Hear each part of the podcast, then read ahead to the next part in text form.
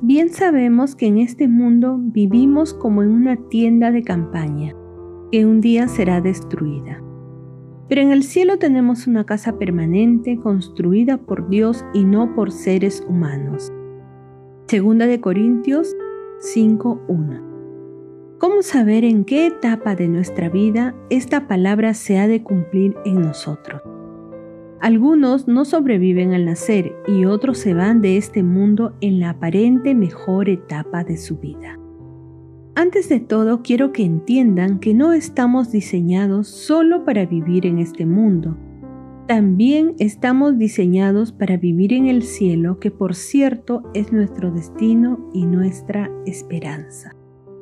Así que seguir a Jesucristo y poner nuestras vidas en sus manos es lo único que nos anima a tener esperanza en el futuro. ¿Cómo serían nuestras vidas sin ninguna esperanza de vida más allá de la muerte? La muerte es una realidad, pero la muerte no es parte del plan original de Dios. Cuando Dios creó a Adán y Eva, les dio cuerpos físicos, pero en algo los hizo diferentes. También les implantó un alma y un espíritu hecho a su imagen y semejanza, para que pudieran conocerle y por lo tanto vivieran para siempre. Pero algo terrible intervino y fue el pecado. El pecado es como un cáncer espiritual que ha infectado a toda la raza humana. Y por eso algún día usted y yo vamos a morir. Puede ser pronto, puede ser de aquí a muchos años, pero algún día nuestras vidas llegarán a su fin. ¿Pero es la muerte realmente el fin? En absoluto que no. La Biblia nos dice que aunque nuestro cuerpo muera, nuestro espíritu y nuestra alma seguirán viviendo, ya sea en el cielo con Dios o en algún lugar de interminable soledad y desesperanza que la Biblia llama infierno totalmente separados de la bendición de Dios y de su presencia. Pero ¿cómo sabemos que esta vida no es el fin? ¿Cómo sabemos que el cielo no es algo que simplemente imaginamos en nuestra mente? Simplemente la prueba de la realidad del cielo está en Jesucristo. Repetidas veces nuestro Señor Jesús les habló a sus discípulos acerca del cielo y les dijo que allí. A las hermanas de Lázaro les declaró, yo soy la resurrección y la vida. El que cree en mí, aunque esté muerto, vivirá.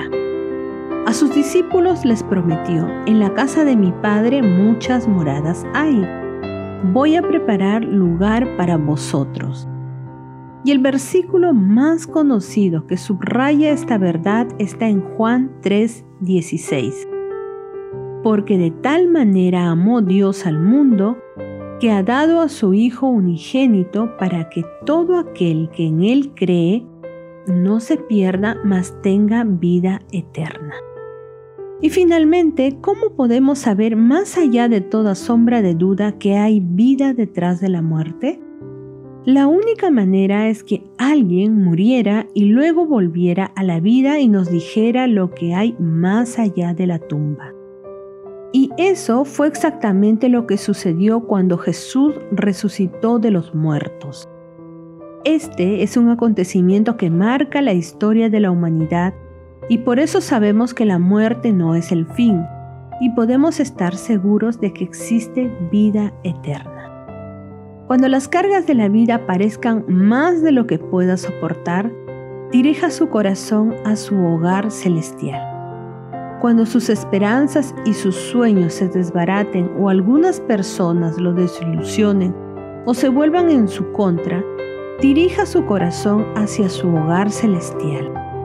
Y cuando las enfermedades y la vejez amenacen con agobiarlo, dirija su corazón hacia su hogar celestial. Pero ¿sabe usted el camino a su hogar celestial? En Juan 14:6 Jesús nos dice, Yo soy el camino y la verdad y la vida. Nadie viene al Padre sino por mí. Para llegar hasta la morada del Padre debemos de tomar el camino de Jesús. debemos recibir a Jesús como Señor y Salvador. Nunca es demasiado tarde para recibir el perdón de Cristo y entrar en su gloriosa presencia. Reciba hoy a Jesús en su corazón y dígale, Señor Jesús, me arrepiento de mis pecados, reconozco que anduve alejado de ti y hoy deseo que entres en mi vida para ser mi Señor y mi Salvador. En el nombre de Jesús. Amén. Si has hecho esta oración con convicción, ten la certeza de que puedes mirar hacia adelante para ver las glorias del cielo.